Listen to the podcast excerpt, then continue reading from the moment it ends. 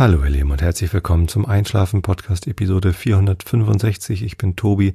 Ich lese euch heute ein bisschen Goethe vor aus der dänischen Reise und davor gibt's Rilke und davor erzähle ich euch ein bisschen was, damit ihr abgelenkt seid von euren eigenen Gedanken und besser einschlafen könnt. Und ja, heute muss ich glatt mal wieder eine kleine Triggerwarnung aussprechen, falls ihr die Episode hören wollt, euch aber nicht mit dem Thema Übergewicht beschäftigen wollt, dann schaltet lieber weg und ähm, hört euch was anderes an, eine der anderen 464 Episoden oder ähm, zum Beispiel den Corona-Update-Podcast von Christian Drosten oder ähm, äh, ich habe gerade eine sehr schöne Podcast-Episode gehört von meinem alten Freund Mark Maslow in seinem Podcast Fitness mit Mark. Hat er sich mit einer Ernährungsberaterin unterhalten, in der ich gelernt habe, dass man Zink als Nahrungsergänzungsmittel nicht zu sich zu nehmen braucht, wenn man gleichzeitig Ballaststoffe isst. Das war für mich eine neue Erkenntnis, nicht gerade bahnbrechend, weil ich gar nicht so oft Zink als Nahrungsergänzungsmittel zu mir nehme. Ähm, aber ich wusste vorher, dass man Vitamin D nur mit Fett ähm, zu sich nehmen sollte, damit der Fettstoffwechsel angeregt wird äh, und dann das Vitamin D verarbeitet werden kann. Aber das mit dem Zink wusste ich noch nicht. Genau. Was ihr natürlich auch machen könnt, wenn euch das Thema äh, nicht gefällt, ist die Kapitelmarken zu benutzen. Denn immerhin mache ich das ja extra äh, für die meisten Episoden, dass ich Kapitelmarken anlege und mit einem entsprechenden Podcast-Player, zum Beispiel mit dem von der Webseite oder mit Castro auf iOS oder mit AntennaPod auf Android, könnt ihr direkt zu Kapitelmarken springen. Also direkt zum Rilke zum Beispiel, wenn ihr das ganze Geseier nicht hören wollt. Oder wenn ihr nur Goethe hören wollt, dann gibt's da auch eine Kapitelmarke. Genau, das mache ich eigentlich in allen meinen Podcasts, dass ich Kapitelmarken setze, die kann man direkt anspringen. Äh, wenn ihr das mal sehen wollt, geht auf mik.fm Schrägstrich EP 4 465. Das ist die Episodenseite zu dieser Folge und da könnt ihr dann mal ausprobieren, wie das ist, so mit Kapitelmarken rumzuspringen. Viele wissen ja gar nicht, dass dieser Podcast nicht nur in ihrem Podcatcher ihrer Wahl existiert, sondern auch noch eine Webseite hat. Könnt ihr ruhig mal gucken. Bei der letzten Episode hatte ich dann Fehler gemacht, da ist der Player nicht richtig eingebunden gewesen. Hat keiner gemerkt. Äh, offenbar geht niemand mehr auf diese Webseite. Ja, aber da kann man das mal ausprobieren. Äh, wenn euer Podcatcher das nicht kann, weil ihr zum Beispiel Spotify benutzt, dann probiert vielleicht mal einen anderen. äh, genug der Vorrede. Der Grund, warum ich äh, diese Triggerwarnung aussprechen muss, ist, dass das mit den Podca Podcasten, Postkarten, so ähnlich, äh, das mit den Postkarten funktioniert gerade sehr, sehr gut. Äh, ich bekomme sehr viele Postkarten von euch. Das ist sehr schön. Vielen lieben Dank für die ganze Post, die hier ankommt. Das ist echt toll. Äh, von wo überall, mit was für schönen Motiven und so. Vielen herzlichen Dank dafür. Genau, und eine davon ist von einer Hörerin, die gleich damit anfängt. Also das war eine Postkarte im Briefumschlag. Ein bisschen Vertraulichkeit, fast ein Brief, aber eine schöne Karte. Ähm, die gleich damit anfängt, dass sie stark übergewichtig ist und auch deswegen Einschlafprobleme hat. Und dann dazu schreibt, dass sie von einer Freundin gehört hätte, ich hätte mich mal negativ über Übergewichtige in meinem Podcast geäußert und dass ich auch tatsächlich häufig meinen Sport und mein Abnehmen und so hier zum, zum Thema habe.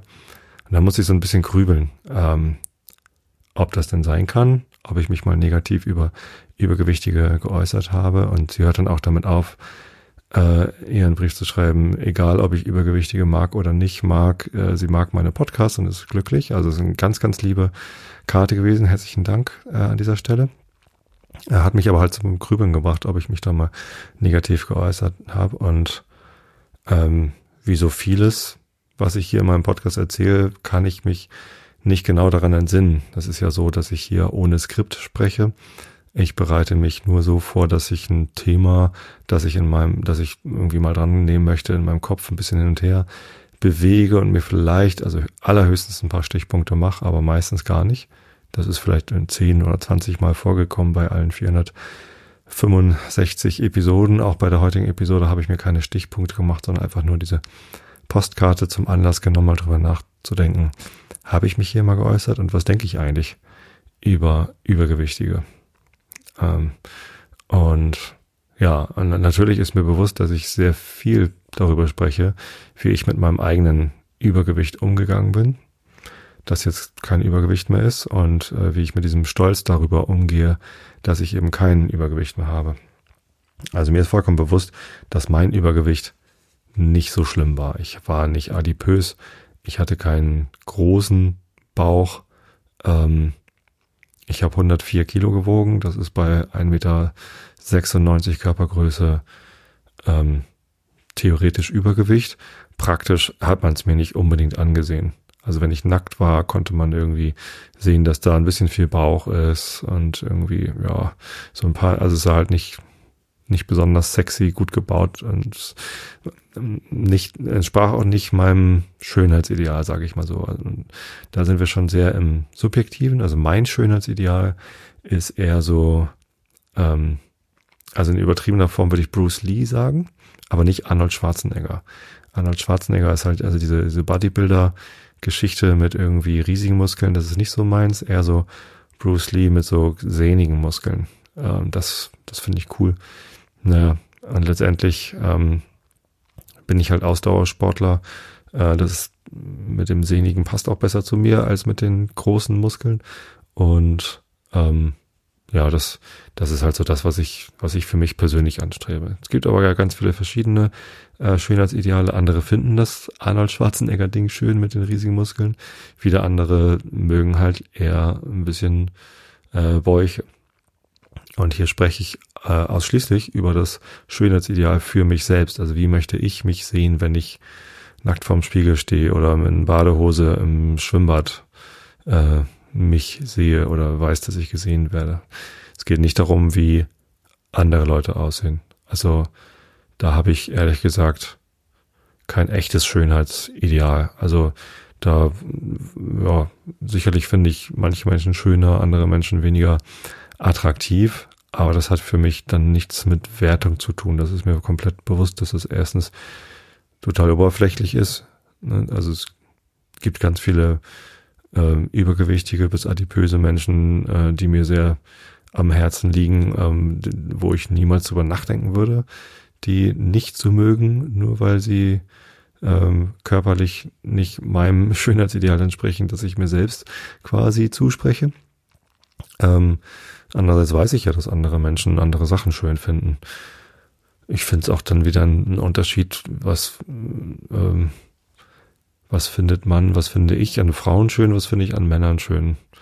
Ähm, ich bin nur heterosexuell, vielleicht hat das damit was zu tun, dass es mir da äh, ein Unterschied ist. Ähm, bei Frauen, ja, was weiß ich, ich weiß gar nicht, was ich da, ähm, da geht es mir immer eher so darum, strahlt die Frau aus, dass sie mit sich selbst glücklich ist oder nicht. So darum, darum geht's mir immer. Und ich habe viele übergewichtige Menschen kennengelernt, die mit ihrem Übergewicht nicht glücklich sind und es eigentlich lieber los wären. Ähm, und ich habe viele Übergewichtige gefunden, getroffen, die damit irgendwie im Reinen sind und, und glücklich sind. Und wenn die dann das ausstrahlen, dass sie damit glücklich sind, dann, dann sind das schöne Menschen. Finde ich sie auch attraktiv. Ja. Ähm, das ist irgendwie, weiß ich nicht, also falls ich hier mal was Negatives gesagt habe, dann wahrscheinlich eher aus Unachtsamkeit. Auch das passiert mir ja mal, dass ich unachtsam bin. Dann gibt's aber noch die andere Ebene ähm, und das ist die Gesundheitsebene. Ich urteile ja nicht über Menschen, die zum Beispiel rauchen. Ähm, wer rauchen möchte, der kann das ja tun. Beim Rauchen gibt es aber auch Menschen, die das aus reiner Sucht tun und es eigentlich davon loskommen wollen ähm, und es aber nicht schaffen. Und ja, also ich, ich mag halt Rauchen nicht. Also ich habe einmal in meinem Leben mit einer Frau geknutscht, die vorher geraucht hatte. Das fand ich total eklig. also das ist für mich ähm, absolut unsexy und abstoßend, sowas so, also was so sexuelle An Anziehung angeht.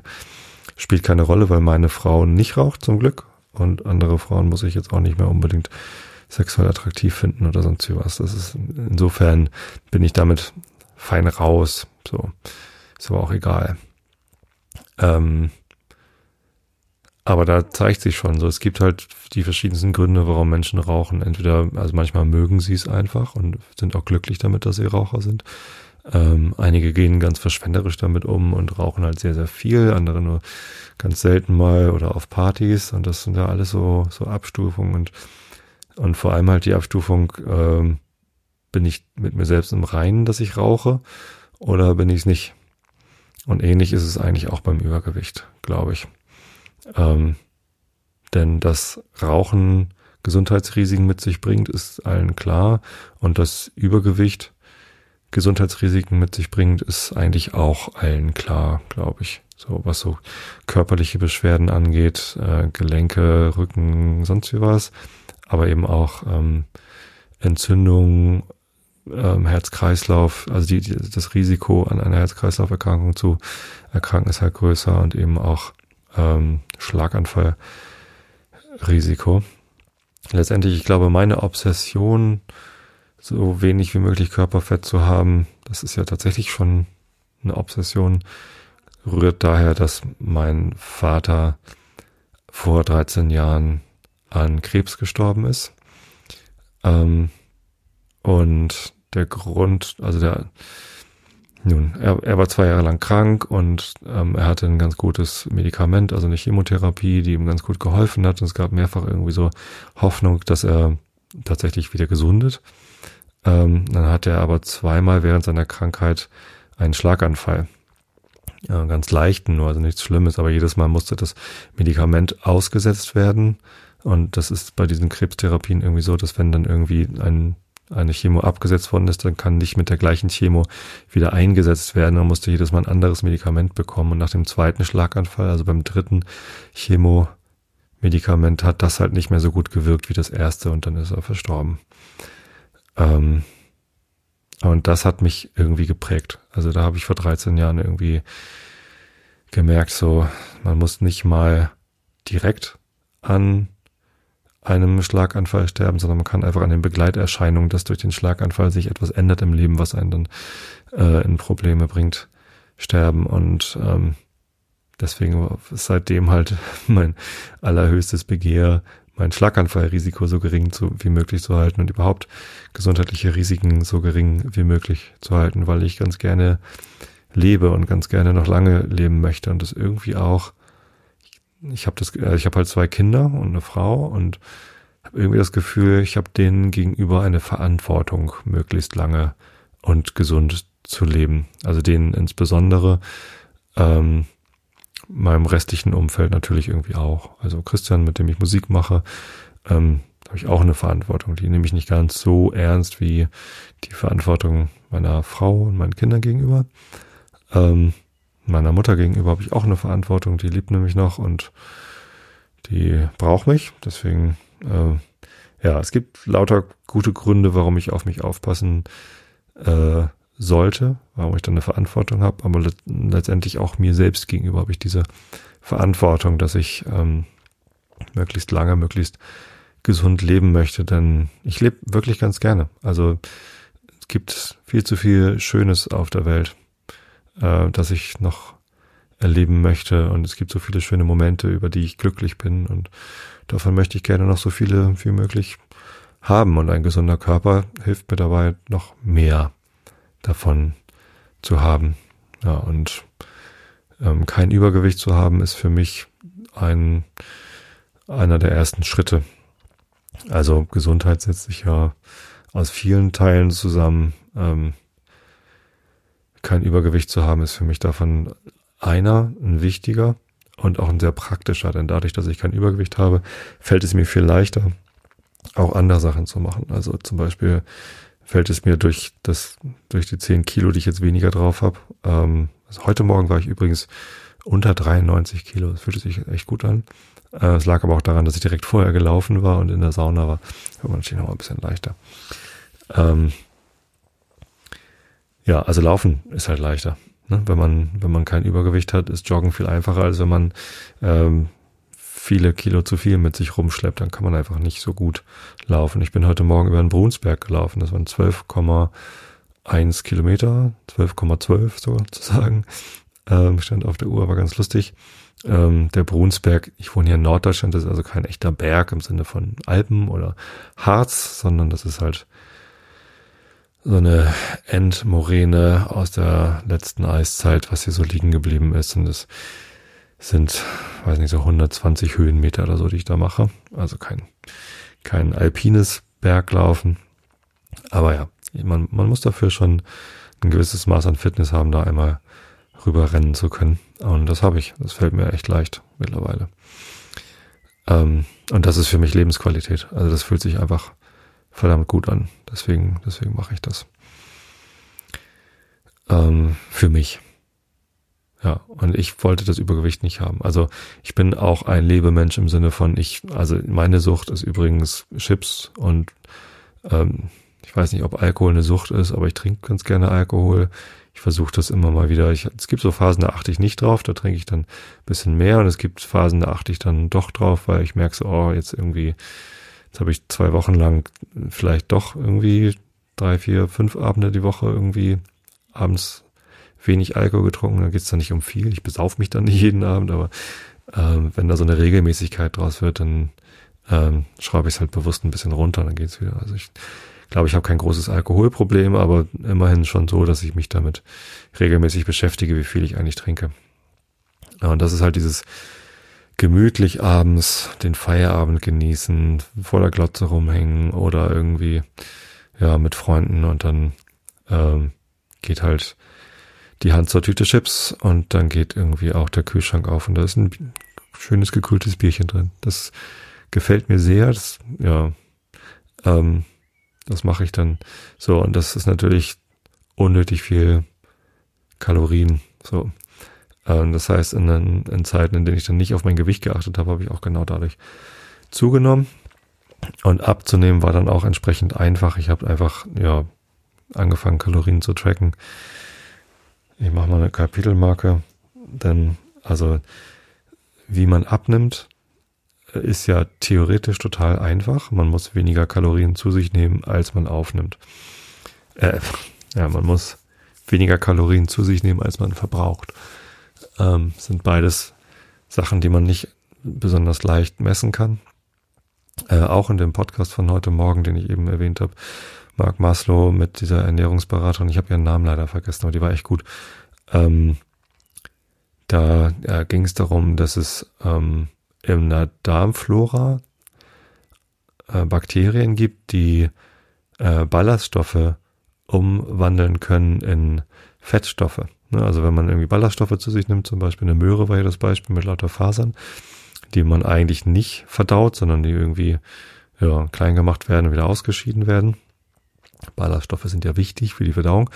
Ähm, es gibt aber halt Menschen, die haben in ihrer Darmflora Bakterien, die diese Ballaststoffe verwerten und äh, als Ausscheidungsprodukt dann Fettstoffe dabei rauskommen und die sind dann halt doch wieder auch verwertbar für den Körper und dann haben doch wieder, haben sie doch wieder ähm, Kalorien. Das fand ich sehr interessant. Naja, also das macht es halt schwierig, ähm, genau zu bestimmen, wie viele Kalorien, wie viele verwertbare Kalorien man denn zu sich genommen hat. Ähm, und genauso schwer ist das irgendwie genau zu bestimmen, wie viele Kalorien man denn verbraucht. Und deswegen gibt es ja auch diese Vereinfachungsformen, äh, wie das Punktesammeln von Weight Watchers und andere Systeme, ähm, die einen das ein bisschen leichter machen, genau zu ähm, einschätzen zu können, sollte ich das hier jetzt noch essen oder lieber nicht. Und ja, letztendlich läuft es darauf zurück. Ich für mich habe halt einfach eine, äh, zwei Tracking-Apps benutzt. Meine Armbanduhr ähm, ist von, von Garmin, jetzt unbezahlte Werbung, äh, benutze ich schon lange, funktioniert für mich sehr gut. Schrittzähler, auch als Laufuhr funktionieren die ja, ziemlich gut und die sagt mir am Ende des Tages halt einfach gen ziemlich genau, wie viele Kalorien ich verbraucht habe anhand meiner Körpergröße, meines Gewichts, das ich eingegeben habe. Ich aktualisiere das auch nicht ständig, also ich glaube, da steht da noch 95 Kilo drin, dabei wiege ich jetzt schon nur noch 93. Ich habe eben ganz viel Pizza gegessen, vielleicht morgen wieder 94, keine Ahnung was. ähm, Kilo Körpergewicht und die Uhr weiß ja, wie viel ich mich bewegt habe. Die hat meine Schritte gezählt, die kennt meine Sporteinheit. Der Lauf heute Morgen über den Brunsberg waren übrigens 980 Kalorien oder so. Also gute Stunde laufen ist halt einfach 1000 Kalorien. Ähm, So, und wenn ich dann wissen will, wie viele Kalorien ich aufnehme, dann track ich das eben auch. Dann schreibe ich, äh, das habe ich auch mit einer App gemacht, die heißt, hatte mir Tobias Mieke empfohlen. Äh, und die konnte man mit Garmin verknüpfen, so dass Garmin dann immer wusste, wie viel Kalorien ich zu mir genommen habe und wie viel ich verbraucht habe. Und da hat mir dann immer gleich die Differenz ausgespuckt. Äh, wie hieß sie denn? Habe ich vergessen. Äh, benutze ich auch nicht mehr, habe ich auch nicht mehr auf dem Handy weil ich das irgendwie eine Zeit lang gemacht habe und dann äh, war halt ziemlich schnell deutlich, okay, wenn ich einfach nur Chips und Bier weglasse, äh, dann bin ich im Defizit. Dann habe ich ein Defizit von 500 Kalorien pro Tag angestrebt. Ein Kilo Körperfett hat 7000 Kalorien. Dann schaffe ich in, also wenn ich jeden Tag im Schnitt 500 Kalorien Defizit habe, habe ich im Monat zwei Kilo Körperfett abgenommen. So, und das ist für mich eine akzeptable und schnelle Möglichkeit gewesen, Körperfett abzubauen. Das war schnell genug für mich. Andere Leute wollen schneller abnehmen. Da empfehle ich das Buch von Nadja Hermann. Dr. Nadja Hermann hat ein Buch geschrieben, das heißt die Fettlogik oder so. Fettlogik war irgendwie so im Titel mit drin. Ähm, auch eine Weile her, dass ich das gelesen habe. Das ist ganz nett, weil sie einerseits beschreibt, wie sie selber abgenommen hat. Sie war stark übergewichtig, und äh, hatte dann Probleme mit den Knien und hat sich dann gesagt, okay, komm, ähm, das muss jetzt schnell runter und hat dann mit einem sehr viel höheren Defizit äh, sehr viel schneller abgenommen und währenddessen irgendwie an diesem Buch gearbeitet, ähm, in dem sie Fettlogiken widerlegte. Und mit Fettlogiken meint sie äh, eigentlich Ausreden, die man sich selbst einredet, um weniger äh, für den eigenen Körper tun zu müssen. Also angefangen von bringt bei mir eh nichts, ist in den Genen oder ich habe halt schwere Knochen oder ähm, Jojo-Effekt ist ja so schädlich und so. Das sind alles Ausreden, ähm, die man benutzt, um ähm, ja eine eine Diät in dem Sinne, dass man halt äh, so auf seine Ernährung achtet, dass man ins Kaloriendefizit kommt, ähm, nicht einhalten muss. Ja, so. Und damit bin ich jetzt, ähm, also damit habe ich abgenommen.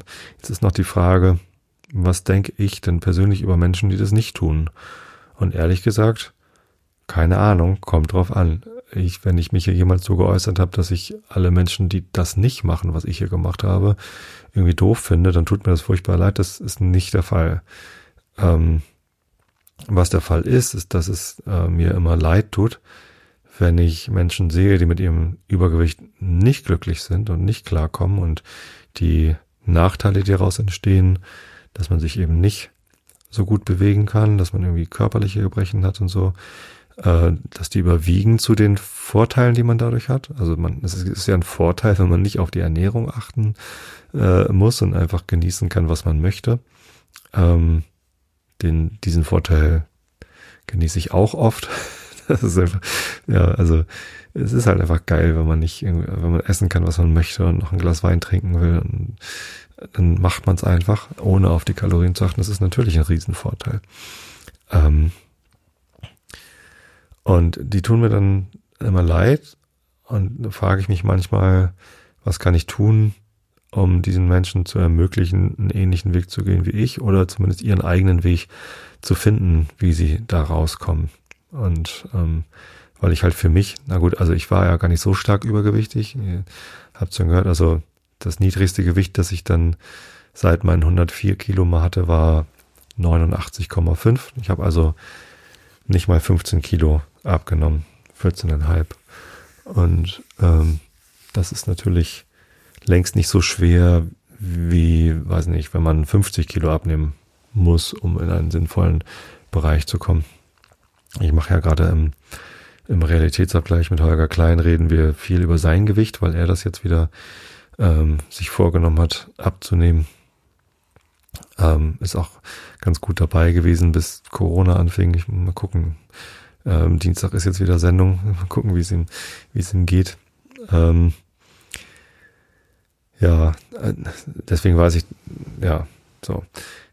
Es gibt Menschen, die versuchen es und denen fällt es nicht ganz so leicht wie mir. Vielleicht hatte ich auch einfach den Vorteil, dass es nicht ganz so viel war.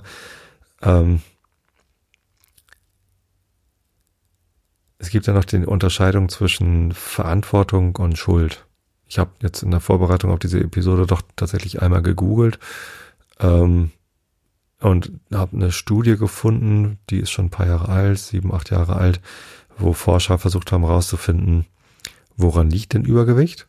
Und andere Forscher gleichzeitig herausgefunden, herauszufinden versucht haben, was denken die Menschen denn über Menschen mit Übergewicht? Und das war ganz witzig, weil letztere haben herausgefunden, äh, ein Großteil aller Menschen, da ging es um Amerika, Großbritannien und Deutschland, glaube ich, denken, also Großteil im Sinne von 80 Prozent oder so, äh, denken, dass übergewichtige Menschen selbst schuld sind. Ähm, und, und da stand eben auch das Wort Schuld. Wohingegen die anderen Forscher herausgefunden haben, dass der Grund im Übergewicht tatsächlich eher die ähm, veränderten Umweltbedingungen sind und jetzt nicht Umwelt im Sinne von saurer Regen, ähm, Radioaktivität, Baumsterben oder sonst was, sondern Umwelt im Sinne von, was gibt's denn eigentlich im Supermarkt? Wie sind, wie sind denn unsere ökonomischen und sozialen Begebenheiten? Wie oft geht man denn essen? Wie oft kocht man denn selbst? Ähm, wie viel vorgefertigte Essen gibt es denn? Äh, und wie sind die zusammengesetzt? Wie ist da der Zuckergehalt? Ähm, was wird beworben? Auch ein großes Thema.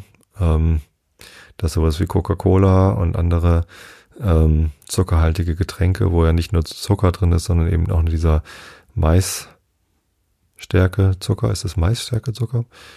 Ähm, was halt irgendwie äh, besonders sich negativ auf das, äh, auf die Leber und auf das, ja, äh, auf den Fettstoffwechsel auswirkt. Nicht Fettstoffwechsel.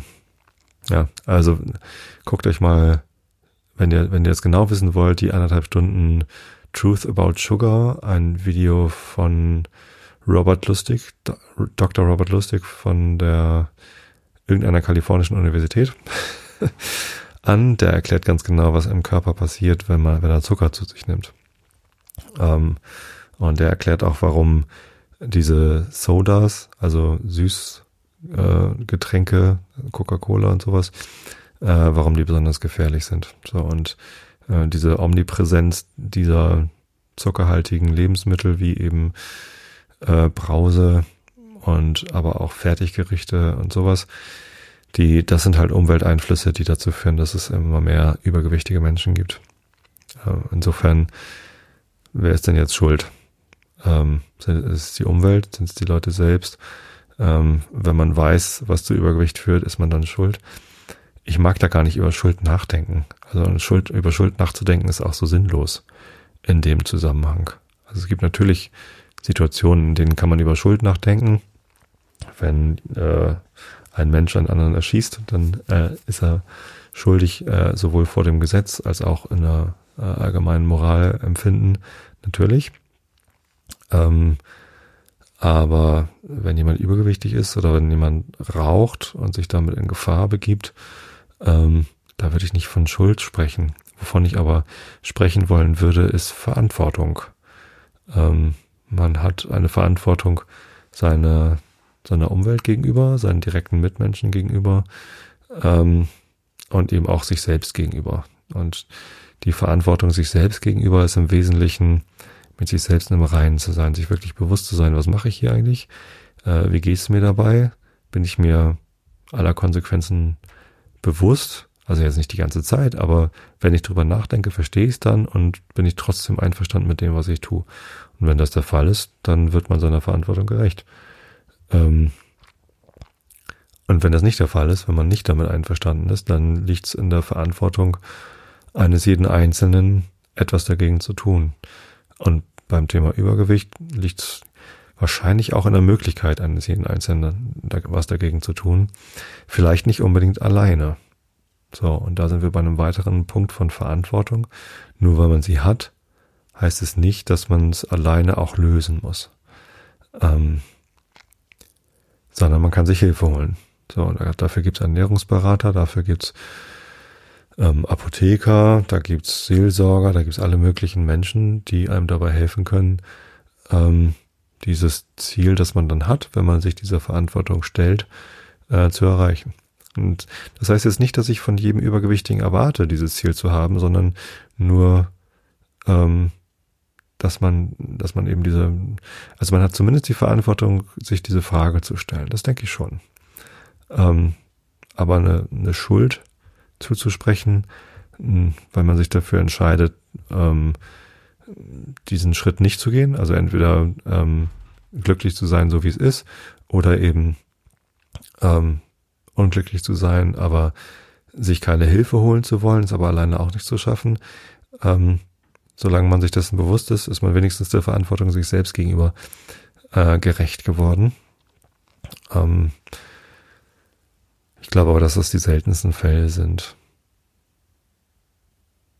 Weiß es aber nicht. Ich kenne da jetzt keine Studien dazu oder so, aber ja, also dass man, dass man in so einer verzweifelten Situation ist, dass man zwar weiß, dass man Hilfe braucht und gern Hilfe hätte, sich die dann aber nicht nehmen kann, das ist, glaube ich, nicht so oft. Ich hoffe, das ist nicht so oft. Wenn, wenn ihr in so einer Situation seid, ähm, dann wendet euch bitte an irgendwen. Also zur Not wendet euch an mich. Ähm, und ich versuche dann mit euch zu helfen, irgendwie. Ich versuche euch gerne zu helfen, einen Weg zu finden, wie ihr, wie ihr besser klarkommt. Also meine erste Empfehlung ist tatsächlich, ähm, mal zum Arzt zu gehen und, und offen darüber zu sprechen, was denn eigentlich los ist. Die, die Gründe für Übergewicht äh, sind ja doch bei jedem Menschen unterschiedlich. Also sowas wie eine wie ein übermäßiger Hunger, äh, übermäßiges, also oder auch das soziale Umfeld, können ja alle möglichen Gründe haben, warum man übergewichtig ist. Vielleicht war man es schon immer, vielleicht ist man es später erst geworden. Ähm, das ist ganz gut, erstmal mit einem Arzt drauf zu gucken, wo das eigentlich herkommt, bevor man äh, versucht, das dann wegzukriegen. So. Wenn man das aber nicht möchte, weil man sich gar nicht krank fühlt, sondern übergewichtig, dann gibt es halt auch tausend andere Möglichkeiten. Ja, ähm, also wenn ihr in so einer Situation seid, dass ihr das Übergewicht eigentlich loswerden wollt, aber nicht wisst wie und euch auch nicht tragt, äh, traut, irgendwen zu fragen, dann ja, sucht euch jemanden. Ich bin kein Ernährungsberater. Ich kann euch da nicht wirklich beraten, aber ähm, zur Not helfe ich euch jemanden zu finden, der euch helfen kann. Ähm, aber wie gesagt, wenn ihr daran nichts ändern wollt, weil ihr entweder euch äh, übergewichtig wohlfühlt oder weil ihr einfach keinen Bock habt, das zu ändern, weil es nicht wichtig genug ist, alles gut. Macht das so. Und sobald ihr glücklich seid mit euch selbst, dann habt ihr ganz bestimmt ein Lächeln im Gesicht, das euch zu einem schönen Menschen macht, egal wie dick oder dünn ihr seid. Denn das ist am Ende doch das Wichtigste, dass ihr glücklich seid mit euch selbst. Ich bin im Moment sehr glücklich mit mir selbst. Ich bin so gesund und fit, wie ich es echt lange nicht war. Und ich glaube, das hängt damit zusammen, dass ich äh, hier so viel alleine bin und keine, gar keine Viren an mich rankommen und auch keine Erkältungsbakterien und so. Ja. Das fühlt sich gut an. Ich bin also sehr, sehr glücklich damit. Schuld und Verantwortung. Ich hatte noch ähm, ganz kurz die Idee, ähm, also wenn man über Schuld nachdenkt als Deutscher, dann kommt man ja immer gleich auf, äh, was kommt man gleich, aber ein sehr weit verbreitetes Thema ist äh, die Schuld am Holocaust, am Zweiten Weltkrieg, an den vielen Kriegsverbrechen, die in der Zeit begangen worden ist. Und viele Deutsche reagieren dann mit, ach, jetzt kommen wir uns doch nicht wieder damit, äh, wie, wieso sind immer wir die Schuldigen?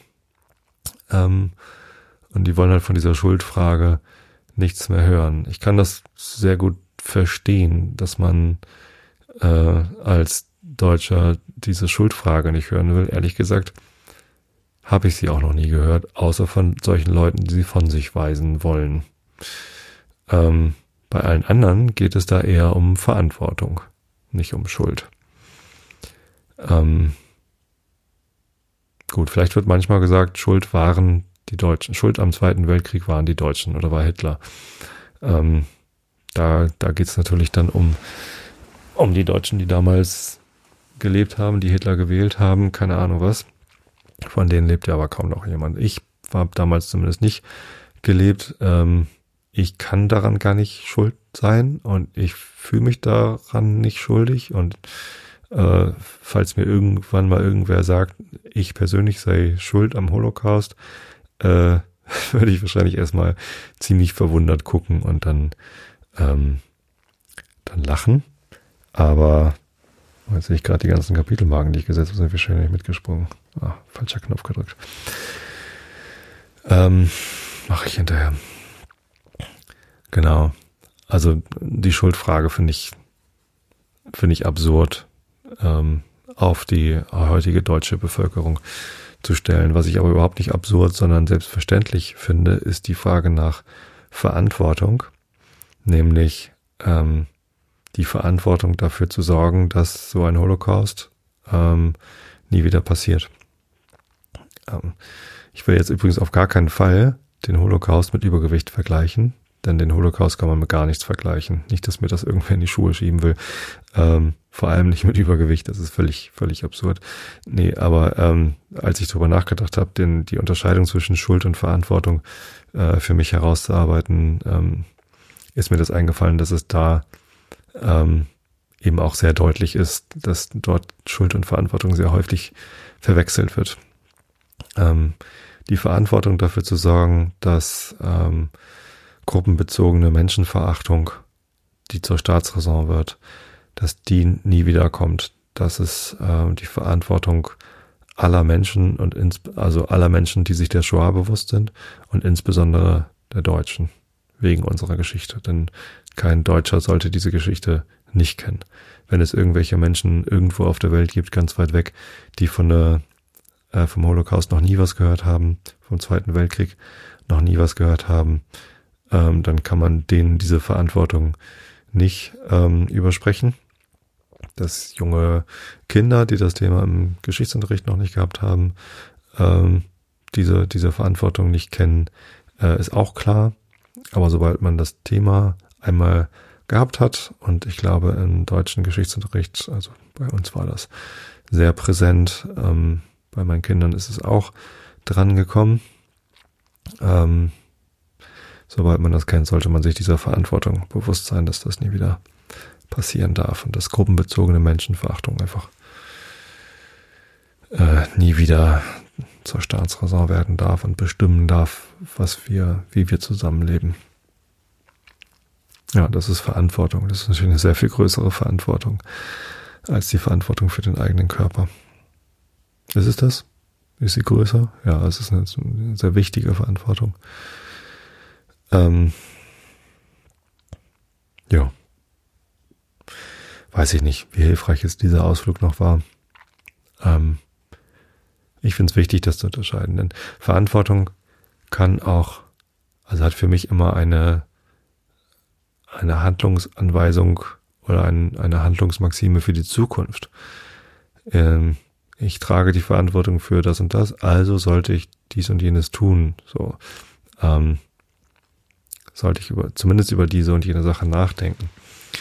Das ist positiv, denn das ist in der Zukunft, das kann ich noch machen. Ähm, bei Schuld geht es nur noch um Dinge, die schon passiert sind, an denen ich nichts mehr machen kann. Da kann ich natürlich irgendwie immer noch über die Schuldfrage reden, wenn es denn sinnvoll ist und überlegen, wer jetzt irgendwie welche Konsequenzen tragen sollte. Aber passiert ist es ja schon. Ähm, sollte dann verantwortlich sein, dass es vielleicht nicht wieder passiert ist, wenn es was Schlimmes ist. Ähm, wenn es gar nichts Schlimmes war, ist die Schuldfrage vielleicht auch einfach sinnlos. Ja.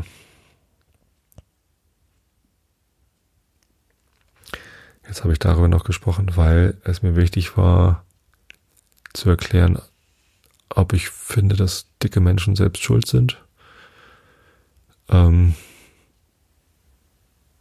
sind sie nicht. Und ist auch egal. Aber jeder Mensch ist verantwortlich, darüber nachzudenken, was er dann mit seinem Körper machen will. Denke ich schon. Ähm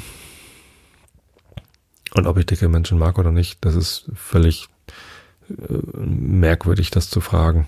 Also ich entscheide nicht oder es, es hat wenig Einfluss darauf, ob ich einen Menschen mag oder nicht, ob er denn Übergewicht hat oder nicht. Wirklich. Also ich sage ja am Ende einer jeden Episode den Satz, ich habe euch alle lieb und den meine ich übrigens auch so. ähm, wenn ihr euch hier die Zeit nehmt, mir mein, ja, euch mein Gesabbel anzuhören. Das sehe ich alle zwei Wochen fleht sie mich hier aufs Sofa, schnall das Mikrofon vor mein Gesicht. Nein, die schnalle ich natürlich nicht, sondern das steht hier an dem Geigenständer, starte die Aufnahmesoftware und macht dann irgendwie eine halbe, eine Dreiviertelstunde, manchmal eine Stunde Monolog zu irgendwelchen Themen, die mir so durch den Kopf gehen. Und ihr nehmt euch die Zeit, euch das anzuhören. Wenn ihr jetzt immer noch nicht schlaft, äh, dann hört ihr mir wahrscheinlich sogar zu und denkt drüber nach, was ich hier erzähle. Und ähm, das finde ich toll, ähm, dass ich die Möglichkeit habe, euch was zu sagen und dass ihr euch die Zeit nehmt, euch damit zu beschäftigen, was ich dann sage. Ähm, und höchstwahrscheinlich seid ihr keine Nazis. Natürlich mag ich keine Nazis. Und einem Nazi zu sagen, ich hab dich lieb, ist irgendwie, käme mir nicht über Lippen, wenn ich wüsste, dass er ein Nazi ist. Aber ich kann mir echt nicht vorstellen, dass es Nazis gibt, die diesen Podcast hören und damit dann klarkommen, was ich hier erzähle und dazu gut einschlafen können. Das würde mich, das würde mich echt irritieren. Ähm, also nehme ich an, dass ihr zumindest diese ähm, Einstellung meinerseits teilt, dass gruppenbezogene Menschenverachtung nie wieder Staatsräson werden darf. Ich habe übrigens tatsächlich noch nie darüber nachgedacht, woran ich es überhaupt festmache, ob ich einen Menschen mag oder nicht. Ähm, das sind, glaube ich, komplett andere Kategorien als Körpergewicht oder Körperfettanteil. Ähm, da geht es mir ganz viel um, um Aufrichtigkeit also wie ehrlich ist jemand? Ähm, da geht es mir ganz viel um, um Wärme, also wie viel, wie viel Wärme strahlt jemand aus im Sinne von Herzlichkeit. Ähm, ja, wie ich schon sagte, strahlt ein Mensch aus, dass er mit sich selber klarkommt oder nicht, ist irgendwie wichtig für Sympathie, was dann auch wieder was ganz anderes ist, als ob ich jemanden mag oder nicht. Ist es das? Nee, ich weiß auch nicht. Ähm, Vorhin ging es ja auch um Attraktivität, ist ja auch noch wieder ganz anderes. Ähm, ja, Humor ist immer ganz gut, wenn man gemeinsam irgendwie eine, eine Humorschiene findet, auf der man äh, klarkommt. Ich glaube, dass ich einen eher schrägen Humor habe. Den kriegt ihr hier natürlich im Podcast nicht so viel von mit, weil ich versuche halt nicht lustig zu sein. Ähm, ich habe einen sehr absurden Humor manchmal, einen sehr, sehr schrägen Humor und äh, ich mag halt auch Albernheiten ganz gerne. Ähm, das ist immer ganz gut, wenn das zusammenpasst. Ja, aber letztendlich bin ich ein ganz starker Individualist, habe ich auch schon mal erklärt, dass es, äh, dass ich, ähm, ja, dass es mir irgendwie liegt, die Menschen für das zu mögen, was sie sind. Ähm, dass jeder, dass ich jeden Menschen individuell betrachte, ähm, was ihn dann ausmacht und ihn dafür wertschätzen kann. Ähm, anderen Menschen fällt es nicht so leicht, die ähm, versuchen einen allgemeinen Maßstab anzulegen, für, der für alle Menschen dann passen muss. Ich, wenn ich das an mir selber merke, es kommt manchmal vor und in, in so einem Zusammenhang kann das tatsächlich auch passiert sein, dass ich in diesem Podcast mal was Negatives über Übergewichtige gemacht habe. Es kommt manchmal vor, dass ich den Maßstab, den ich an mich selbst anlege, auch an andere Leute anlege. Ähm, sobald ich das aber merke, merke ich, wie albern das ist, weil jeder Mensch eben seine eigenen Maßstäbe hat. Genau das bedeutet Individualismus, dass ich diese eigenen Maßstäbe eben respektiere und auch wertschätzen kann. Ähm, es passiert halt manchmal, dass man von sich selbst auf andere schließt, dass man die Maßstäbe, die man an sich selbst ansetzt, dann eben auch bei anderen sieht. Ja. Je absurder ich werde und je abstrusere Dinge ich tue, desto leichter fällt es mir, diese Maßstäbe nicht an andere Leute anzusetzen. Also ich habe zum Beispiel heute, um nochmal was ganz anderes zu erzählen, ähm, habe ich heute einen Pizzateig-Test gemacht. Und gestern Abend habe ich die Pizzateige schon äh, gemacht, ähm, dann über Nacht in den Kühlschrank gestellt und heute die Pizzen zubereitet. Ähm, alle drei Teige, ne, vier Teige, ähm, hatten ähm, 87,5 Gramm Dinkeldunst, zweieinhalb Gramm Salz. Das hatten sie alle gemeinsam. Und 200 äh, nee, Quatsch, äh, 50 Gramm Flüssigkeit. So, das, das hat den Teig gemacht. Und dann hatten sie aber alle vier unterschiedliche Triebmittel. Ich wollte nämlich rausfinden, äh, mit welchem Backtriebmittel kann man denn den besten Pizzateig machen und zur und ja, weil halt im Moment so wenig Hefe zur Verfügung ist, wollte ich halt Sauerteig, selbstgemachtes Hefewasser und die Hefe, die letztens beim Bierbrauen übrig geblieben ist, ausprobieren. Und ähm, habe halt vier Teige gemacht, eben einen mit Hefewasser, einen mit Bierhefe, einen mit Sauerteig und dann einen vierten mit Sauerteig und Hefewasser. Denn also bei dem bei den ersten drei, äh, nee, bei Bierhefe und bei Sauerteig muss natürlich noch Flüssigkeit dazu. Da war es natürlich Leitung, Leitungswasser. Bei der Hefewasser ist die Hefe ja schon in Wasser gelöst. Und dann habe ich eben noch einen Pizzateig gemacht, wo ähm, wo ich dann Hefewasser benutzt habe, aber zusätzlich noch ein wenig Sauerteig genommen habe. So, habe ich alle vier Teige auf möglichst identische Art und Weise verarbeitet, gehen lassen, zubereitet. Die haben alle vier funktioniert. Also alle vier Pizzen, die ich daraus gebacken habe, sind aufgegangen, hatten äh, eine, ja, also hatten Blasen sozusagen, sind halt irgendwie, sind ein Teig geworden und ähm, Geschmacklich waren sie aber unterschiedlich und von der Struktur her auch.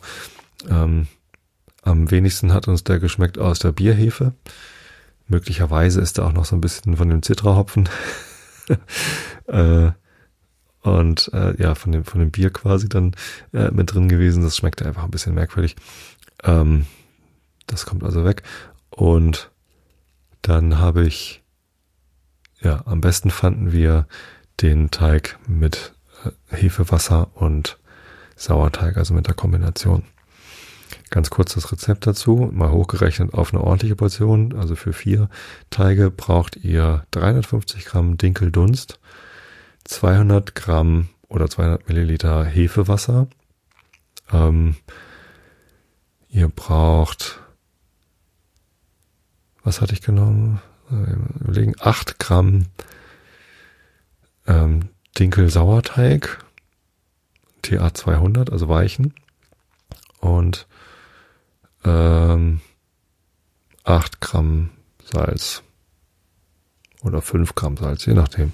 So, äh, das knetet ihr 10 Minuten lang, also zu einem ordentlichen Teig zusammen vermischen und dann kneten, so, bis es ein richtig schön äh, samtweicher Teig ist. Dann könnt ihr entweder ähm, so anderthalb Stunden ungefähr draußen liegen lassen, bis sich das Volumen äh, verdoppelt hat und ihn dann in vier Teile teilen und vier Pizzen backen. Oder ihr tut ihn über Nacht in den Kühlschrank, dass er ganz langsam sich entwickelt, holt ihn am nächsten Tag eine Stunde vorm Backen raus, dass er sich aufwärmen und entspannen kann. Ähm, wenn er dann noch nicht sein Volumen verdoppelt hat, wartet ihr halt so lange, bis er das dann getan hat. Ähm, oder zumindest die Hälfte des Volumens muss dazugekommen sein, so ungefähr. Dann aufteilen, platt machen. Wenn ihr die Pizza ausgerollt habt, nochmal ein bisschen liegen lassen. Ich mache das so, dass ich die Pizzen ausrolle, auf ein Backpapier lege und dann da erstmal noch drauf liegen lassen, dass ich den Teig da auch nochmal entspannen und quasi eine, eine Stückgare haben kann. Äh, und dann belegen und backen. Ich belege meine, und zwar im sehr, sehr heißen Ofen. Ähm, einfach volle Power aufheizen und dann fünf bis maximal zehn Minuten brauchen die, sonst werden sie sehr knusprig. Ähm, ich belege meine Pizzen am liebsten als Bianca, also als weiße Pizza. Dazu nimmt man Creme Fraiche oder Ricotta oder irgendwie sowas Weißes, rührt ein paar Kräuter rein und schmiert das auf den Pizzaboden anstelle von Tomatensauce. Dann gehören für mich auf jede Pizza Zwiebeln. Oh, ich liebe Zwiebeln auf Pizza und natürlich Käse.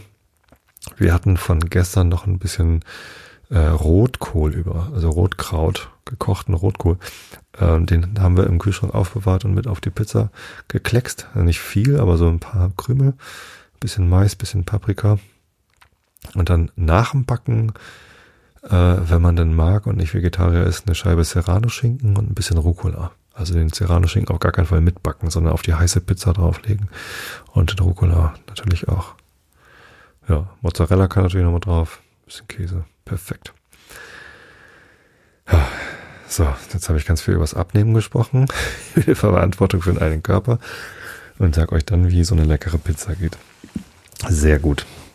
Wenn das kein absurder Humor ist. Ähm, kommen wir zum Rilke der Woche. Denn Herr, die großen Städte sind verlorene und aufgelöste, wie Flucht vor Flammen ist die größte und ist kein Trost, dass sie tröste und ihre kleine Zeit verrinnt. Da leben Menschen, leben schlecht und schwer in tiefen Zimmern, bange, von Gebärde geängsteter, denn eine Erstlingsherde und draußen wacht und atmet deine Erde. Sie sind, sie aber sind und wissen es nicht mehr. Da wachsen Kinder auf, an Fensterstufen, die immer in demselben Schatten sind und wissen nicht, dass draußen Blumen rufen zu einem Tag voll Weite, Glück und Wind und müssen Kind sein und sind traurig Kind. Da blühen Jungfrauen auf zu Unbekannten, zum Unbekannten und sehnen sich nach ihrer Kindheit Ruhe. Das aber ist nicht da, wofür sie brannten, und zitternd schließen sie sich wieder zu und haben in verhüllten Hinterzimmern die Tage der enttäuschten Mutterschaft, der langen Nächte willenloses Wimmern und kalte Jahre ohne Kampf und Kraft. Und ganz im Dunkeln stehen die Sterbebatten. Und langsam sehnen sie sich dazu, dazu hin und sterben lange, sterben wie in Ketten und gehen aus wie eine Bettlerin. Uh, so düster. Ähm, immer noch das Stundenbuch natürlich, habe ich gar nicht dazu gesagt. Und jetzt geht's auf den Brenner. Oh Mensch. Die Italienreise von Goethe. Ähm, die Italienreise, nee, wie heißt eine italienische Reise von Goethe macht mich wirklich wehmütig ein bisschen, denn ähm, ich würde auch gern nach Italien. Ich würde auch gern in Italien Pizza essen. Äh, auch wenn es da sicherlich keine Rotkohl auf der Pizza gibt, den brauche ich aber auch gar nicht. Das ist irgendwie eine merkwürdige Sache. Ähm, ich war nicht oft in Italien, aber jedes Mal, wenn ich da war, habe ich es absolut genossen. Das Wetter ist fantastisch. Ich mag die Wärme. Ich mag die Menschen. Die sind irgendwie anders als hier in Norddeutschland. Ähm, ich mag das Essen und ich mag die Landschaft. Valpolicella zwischen Gardasee und Verona. Ach, fantastisch. Gibt bestimmt noch viel mehr richtig tolle Ecken da. Im Moment können wir nicht hin und das ist auch richtig so. Ähm, stattdessen fährt Herr Goethe hin und berichtet, was denn da geschah. Allein über den Brenner zu fahren und die Berge da zu sehen, die Dolomiten, die, äh, nee, fährt man an den Dolomiten, ja, also zumindest diese ganz spitzen Alpengipfel, ähm, die man da sieht, fantastisch. Und der Wein, den man da am Brenner, ah. herrlich. Also, Augen zu und zugehört. Auf dem Brenner den 8. September abends hierher gekommen, gleichsam gezwungen, endlich an einem Ruhepunkt, an einen stillen Ort, wie ich ihn mir nur hätte wünschen können. Es war ein Tag, den man jahrelang in Erinnerung genießen kann. Um sechs Uhr verließ ich Mittenwald, den klaren Himmel reinigte ein scharfer Wind vollkommen. Es war eine Kälte, wie sie nur im Februar erlaubt ist nun, aber bei dem Glanze der aufgehenden Sonne, die dunklen, mit Fichten bewachsenen Vordergründe, die grauen Kalkfelsen dazwischen und dahinter die beschneiten höchsten Gipfel auf einem tieferen Himmelsblau, das waren köstliche, ewig abwechselnde Bilder. Bei Scharnitz kommt man ins Tirol. Die Grenze ist mit einem Walle geschlossen, der das Tal verriegelt und sich an die Berge anschließt. Es sieht gut aus. An der einen Seite ist der Felsen befestigt, an der anderen steigt er senkrecht in die Höhe. Von Seefeld wird der Weg immer interessanter, und wenn er bisher seit Benedikt Beuern herauf von Höhe zu Höhe stieg und alle Wasser die Region der Isar suchten, so blickt man nun über einen Rücken in das Inntal, und Inzingen liegt vor uns. Die Sonne war hoch und heiß, ich musste meine Kleidung erleichtern, die ich bei der veränderlichen Atmosphäre des Tages oft wechsle. Bei Zirl fährt man ins Inntal herab. Die Lage ist unbeschreiblich schön und der hohe Sonnenduft macht sie ganz herrlich. Der Post Postillon eilte mehr, als ich wünschte. Er hatte noch keine Messe gehört und wollte sie in Innsbruck, es war eben Marientag, um desto andächtiger zu sich nehmen. Nun rasselte es immer an dem Inn hinab und äh, an der Martinswand vorbei, einer steil abgehenden, ungeheuren Kalkwand. Zu dem Platze, wohin Kaiser Maximilian sich verstiegen haben soll, getraute ich mir wohl, ohne Engel hin und her zu kommen, ob es gleich immer ein frevelhaftes Unternehmen wäre. Innsbruck liegt herrlich in einem breiten, reichen Tale zwischen hohen Felsen und Gebirgen. Erst wollte ich da bleiben, aber es ließ mir keine Ruhe. Kurze Zeit ergetzte ich mich an dem Sohne des Wirts, einem leibhaftigen Söller. So begegnen mir nach und nach meine Menschen. Das Fest Maria Geburt zu feiern, ist alles geputzt. Gesund und wohlhäbig zu Scharen wallfahrten sie nach Wilden, einem Andachtsorte, eine Viertelstunde von der Stadt gegen das Gebirge zu. Um zwei Uhr, als mein rollender Wagen das muntere, bunte Gedränge teilte, war alles in frohem Zug und Gang. Von Innsbruck herauf wird es immer schöner, da hilft kein Beschreiben. Auf den gebahntesten, auf den gebahntesten Wegen steigt man eine Schlucht herauf, die das Wasser nach dem Inn zusendet. Eine Schlucht, die den Augen unzählige Abwechslung bietet. Wenn der Weg nah am schroffsten Felsen hergeht, ja, in ihn hineingehauen ist, so erblickt man die Seite gegenüber sanft abhängig, so dass man noch kann, so dass noch kann der schönste Feldbau darauf geübt werden. Es liegen Dörfer, Häuser, Häuschen, Hütten, alles weiß angestrichen zwischen den Feldern und Hecken auf der, auf der abhängenden hohen und breiten Fläche. Bald verändert sich das Ganze. Das Benutzbare wird zur Wiese, bis sich auch das in einen steilen Abhang verliert. Zu meiner Welterschaffung habe ich manches erobert, doch nichts ganz Neues und Unerwartetes. Auch habe ich viel geträumet, geträumt von dem Modell, wovon ich so lange rede, woran ich so gern anschaulich machen möchte, was in meinem Innern herumzieht und was ich nicht jedem in der Natur vor Augen stellen kann. Nun wurde es dunkler und dunkler, das Einzelne verlor sich, die Massen wurden immer größer und herrlicher, endlich, da sich alles nur wie ein tiefes geheimes Bild vor mir bewegte, sah ich auf einmal wieder die hohen Schneegipfel vom Mond beleuchtet, und nun erwarte ich, dass der Morgen diese Felsenkluft erhelle, in der ich auf der Grenzscheide des Südens und Nordens eingeklemmt bin. Ja, bis dahin. Wie es dann weitergeht, lese ich euch nächstes Mal vor. Mache mir eine Notiz, dass ich bis dahin gelesen habe. 4, 6, 5. So, also, ihr Lieben, ähm, ich hoffe, euch äh, hat diese doch vielleicht etwas nachdenkliche Episode nicht allzu sehr nachdenklich gemacht. Ähm, ich hoffe, es war interessant genug, um euch von euren eigenen Gedanken abzulenken. Ich hoffe, es war trotzdem entspannt genug, dass ihr einschlafen konntet. Ich weiß, dass das Thema nicht für alle entspannend ist, deswegen habe ich ja die Triggerwarnung am Anfang ausgesprochen. Ähm, ja.